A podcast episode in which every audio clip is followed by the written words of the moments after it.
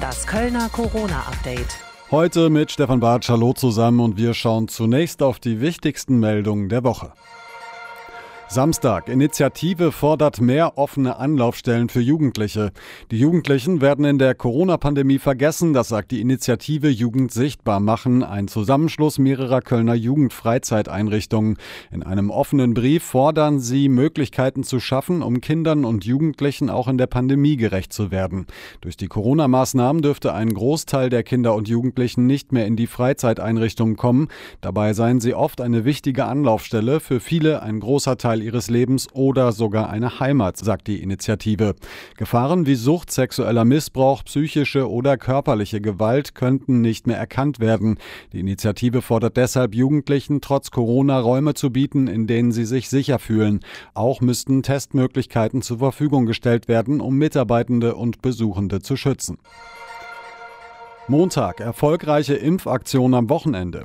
Auch Sonntag gab es bereits am frühen Morgen lange Schlangen vor der Moschee in Ehrenfeld. Dort lief eine Impfaktion. Ein Sprecher vom DITIB-Bundesverband rief dazu auf, das Angebot wahrzunehmen. Es richte sich vor allem an diejenigen, die man zum Beispiel wegen sprachlicher Barrieren auf regulärem Wege schlechter erreichen könne, sagte der leitende Kölner Impfarzt Jürgen Zastro.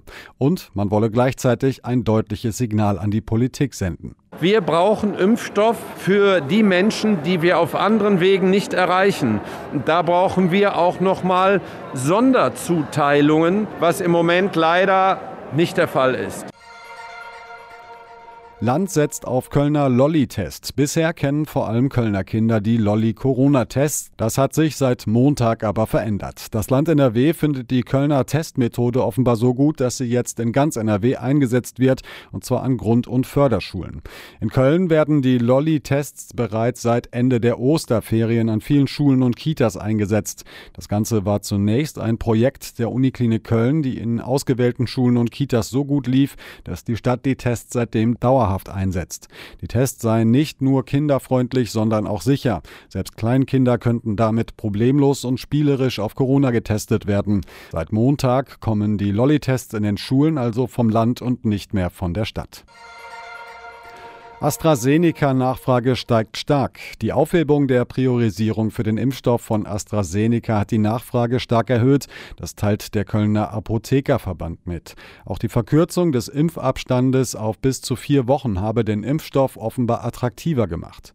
Für BioNTech sei in den nächsten Wochen bei den Hausärzten und Hausärztinnen aber noch mit einem Engpass zu rechnen, so der Vorsitzende des Apothekerverbandes Thomas Preis. Hier in Köln haben die Hausärzte ja direkt nach Ostern Ostern mit den ersten Corona-Impfungen angefangen. In den ersten zwei Wochen wurden so etwa 25.000 Kölnerinnen mit BioNTech-Impfstoff geimpft. Pro Woche werden jetzt etwa 20.000 BioNTech Pfizer-Impfstoffe zur Verfügung stehen. Im Kölner Impfzentrum können im Moment nur vereinzelt Termine für die Prio-Gruppe 3 vereinbart werden. Wann die nächsten Terminblöcke freigegeben werden können, ist noch nicht bekannt. Mittwoch. Stadt Köln startet zweite Corona-Studie. Die Stadt Köln startet eine zweite Untersuchungsrunde zur Verbreitung von Corona in der Kölner Bevölkerung. Im Rahmen der sogenannten Cologne Corona Survey werden 6000 Kölnerinnen und Kölner einen Brief der Stadt bekommen. Es geht um die Teilnahme an einem Fragebogen sowie um die Einsendung einer Speichelprobe für einen PCR-Test. Damit will die Stadt ein möglichst genaues Bild der Corona-Situation in Köln zeichnen. Je mehr angeschriebene Leute auch wirklich mitmachen, desto größer ist die Aus Aussagekraft der Studie. Bei der ersten Untersuchung im März hatten sich 30 Prozent der Personen zurückgemeldet. Donnerstag. Pflegekräfte fordern Gesundheitsreform. Viele Pflegerinnen und Pfleger bei uns in Köln haben am Mittwoch für bessere Arbeitsbedingungen demonstriert. Zwei größere Aktionen haben am Internationalen Tag der Pflege bei uns in der Stadt stattgefunden.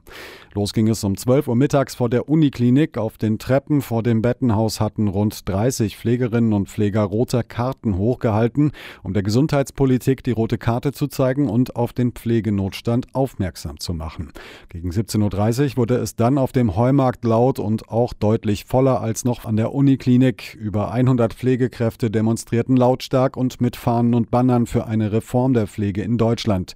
Ihre Forderung weg vom profitorientierten Gesundheitssystem hin zu mehr Gehalt und weniger Arbeitsstunden.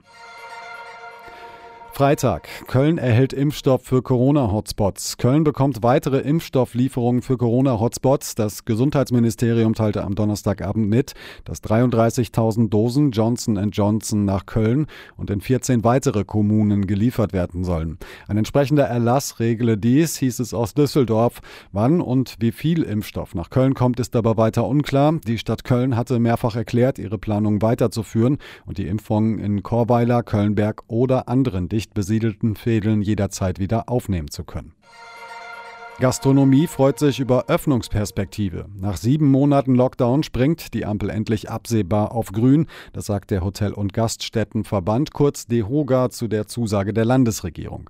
Sie hatte in dieser Woche verkündet, dass bei einer stabilen Sieben-Tage-Inzidenz unter 100 die Außengastronomie wieder öffnen darf und touristische Übernachtungen zumindest eingeschränkt wieder erlaubt sind. Ob das auch bei uns in Köln der Fall sein wird, sollten sich die Infektionszahlen weiter so gut entwickeln und unter die 100 100er-Grenze rutschen, ist noch unklar. Am Montag will sich der Krisenstab dazu äußern. Die Kölner Gastronomiebetriebe stecken für den Fall schon in den Vorbereitungen, so Maike Block von der IG Gastro. Tatsächlich kann man ein Restaurant ja nicht am Morgen der Öffnung aufschließen und sagen, los geht's. Dem steht äh, ganz viel vorher noch gegenüber ähm, der Wareneinkauf, die Personalplanung, die auch dieses Mal noch ein bisschen anders laufen muss, weil wir ja Gäste vermutlich beim Einlass in die Außengastro kontrollieren werden müssen. Und soweit die Meldungen der Woche im Überblick. Hunderte Liter Kaffee, hunderte Entscheidungen, hunderte Male dafür entweder gelobt oder eben auch stark kritisiert werden. Die Menschen im Corona-Krisenstab der Stadt Köln stehen seit Monaten im Fokus der Kölnerinnen und Kölner. Was macht aber Corona mit den Köpfen im Stab? Wie hat die Pandemie sie verändert oder wer und was gibt ihnen Kraft zu entscheiden? Wir stellen euch in den nächsten Wochen die Köpfe aus dem Krisenstab privat vor. Frank Waltel macht mit Christian Miller den Anfang. Ich bin äh, Leiter der Feuerwehr Köln. Mein Name ist Christian Miller und meine Aufgabe im Krisenstab ist, die ganze operativ-taktische Themenkomplexe in den Krisenstab reinzubringen und Entscheidungen wieder rauszunehmen und umzusetzen. Gestatten Christian Miller, Chef der Feuerwehr in Köln, verheiratet drei Kinder. Was aber macht Corona mit diesen Köpfen, den Menschen im Krisenstab? Wie hat die Pandemie sie persönlich verändert?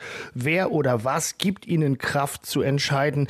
Wir stellen euch hier in den nächsten Wochen immer einen Kopf aus dem Krisenstab auch mal ganz privat vor. Heute also Christian Miller. Als Feuerwehrmann ist Miller Krisen gewohnt. Trotzdem, das hier, sagt er, ist was ganz anderes. Also die Pandemie hat uns alle, glaube ich, stark verändert, auch, auch mich. Also ich bin ja ähm, viel und lange arbeiten gewohnt, aber mein, mein Tag hat sich komplett geändert. Ich stehe relativ früh auf, also kurz nach fünf, gucke mir die Informationen an, die aus der Wissenschaftsseite kommen zum Thema Pandemie, ziehe da meine Einschätzungen draus, bereite mich dann entweder auf den Krisenstab oder auf die Einsatzleitung vor. Und praktisch bis zum Schlafengehen dreht sich fast ohne Pause alles um den Kampf gegen die Pandemie, meist auch am Wochenende. Natürlich weiß auch meine Familie, dass der Papa, dass der Ehemann mit Haut und Haaren gerade in der Pandemiebewältigung sitzt und äh, dort arbeitet und wichtige Aufgaben wahrnimmt und äh, lässt mir natürlich auch relativ viel Freiraum und hält mir da den Rücken frei. Aber das ist natürlich für uns alle eine Belastung. Also viel Familienzeit bleibt nicht mehr und das ist, äh, also es muss auch meine Familie mittragen und da bin ich auch sehr dankbar, dass sie das bisher so gut gemeistert hat. In vielen Familien ist es in Zeiten von Homeoffice ja so, der Partner ist froh, wenn der andere mal für ein paar Stunden weg ist. Bei den Millers ist das ganz anders. Also ich bin sehr selten zu Hause, weil meine Tage natürlich nicht nach zwölf Stunden vorbei sind. Ähm, und wenn ich mal zu Hause bin, dann kommen meine drei Kinder und wollen natürlich Papa-Zeit haben. Äh, ich versuche halt da meine Aufgaben dann einfach in Zeiten noch reinzulegen, wo meine Kinder dann im Bett sind. Das heißt, ich habe lange Tage, ich habe wenig Schlaf, aber ich versuche natürlich auch meinen Kindern so ein Stück weit auch Familienzeit geben zu können. Und es sind diese Momente, die Christian Miller Kraft geben, durchzuhalten. Also am meisten Halt gibt mir auf jeden Fall meine Frau, meine Familie. Das ist für mich ein ganz toller Rückzugsort, um auch mal Gedanken mal kreisen zu lassen. Meine Frau hat natürlich auch viele Fragen, die sie aus dem Kindergarten, aus der Schule mitbringt, mich äh, fragt und dann natürlich komme ich auch selber wieder ähm, ins Reflektieren. Das ist mal eine ganz wichtige Sache und da muss ich sagen, wir haben ein tolles Team äh, im Krisenstab, in der Feuerwehr, im Gesundheitsamt. Wir haben uns da wirklich toll zusammengefunden und wir haben auch einen offenen Raum, wo wir Dinge auch diskutieren. Und da kriegt man auch wieder Sicherheit für die Dinge, die man entscheidet, weil man dann eben auch kontroverse Entscheidungen oder kontroverse Sichtweisen auch wieder zusammenführen kann. Und ich glaube, das ist wichtig bei so einer komplexen Lage. Von schweren Entscheidungen gab es viele. Zwei sind Christian Miller besonders in Erinnerung geblieben. Einerseits war es äh, die Entscheidung ziemlich am Anfang, die alten Heime in ein Testprogramm zu bringen. Das war letztes Jahr im April, wo noch keiner über ein Flächenmonitoring in den Altenheimen gesprochen haben. Da war die Herausforderung, kriegen wir es denn hin, 10.000 Menschen in Altenheimen, entweder Bewohnerinnen, Bewohner oder Pflegekräfte, tatsächlich in ein fortlaufendes Testmonitoring zu bringen. Also organisationell, finanziell kriegen wir da irgendwie wirklich Traktion auf die Straße. Und da habe ich Überzeugungsarbeit geleistet, ein Team zusammengestellt. Wir haben es geschafft und jetzt sind wir seit letztes Jahr in einem wirklich rein äh, äh, in einem Monitoring. Das war am Anfang schwierig, auch Bewusstsein für so eine Maßnahme zu schaffen. Eine zweite große Sache waren die Ausgangsbeschränkungen. Also wir haben da sehr viel diskutiert, auch im Krisenstab, weil das für uns wirklich das letzte Mittel ist, Menschen in ihrer Freiheit einzuschränken und pauschal einzuschränken. Aber wir haben so eine angespannte Situation auf den Intensivstationen, auch heute noch. Und äh, wir haben in Köln schon viele, viele Maßnahmen ausgeschöpft, um dann zu sagen, also vieles hat funktioniert, manches nicht so, wie wir wollten, aber, die Entlastung auf den Intensivstationen kommt wir noch nicht sehen. Und das war eine Entscheidung, die wir wirklich schweren Herzens getroffen haben. Also so ein Einschnitt die es seit dem Zweiten Weltkrieg nicht mehr gegeben hat, für Köln zu entscheiden, war eine schwierige Entscheidung. Und irgendwann, ja, irgendwann wird es dann auch wieder besser, normaler werden. Miller hat privat ein ganz klares Ziel vor Augen. Ich freue mich am allermeisten auf, auf eine unbeschwerte Zeit mit meinen Freunden und mit meiner Familie. Also ein Großteil meiner Familie wohnt im Allgäu, den habe ich seit Monaten nicht mehr gesehen. Äh, meine Freunde, die noch im Allgäu sind, habe ich auch seit Monaten nicht mehr gesehen. Und ich freue mich wirklich auf eine unbeschwerte Zeit, wo wir wieder zusammen reden können, vielleicht grillen können, zusammensitzen können. Da freue ich mich richtig drauf. Bis dahin aber heißt es für Christian Miller erstmal weiter. Jeden Morgen um fünf raus und alles im Kampf gegen die Pandemie geben. Und damit bedanke ich mich fürs Zuhören. Wir hören uns nächste Woche wieder. Alle Infos bis dahin natürlich auch jederzeit online auf radioköln.de.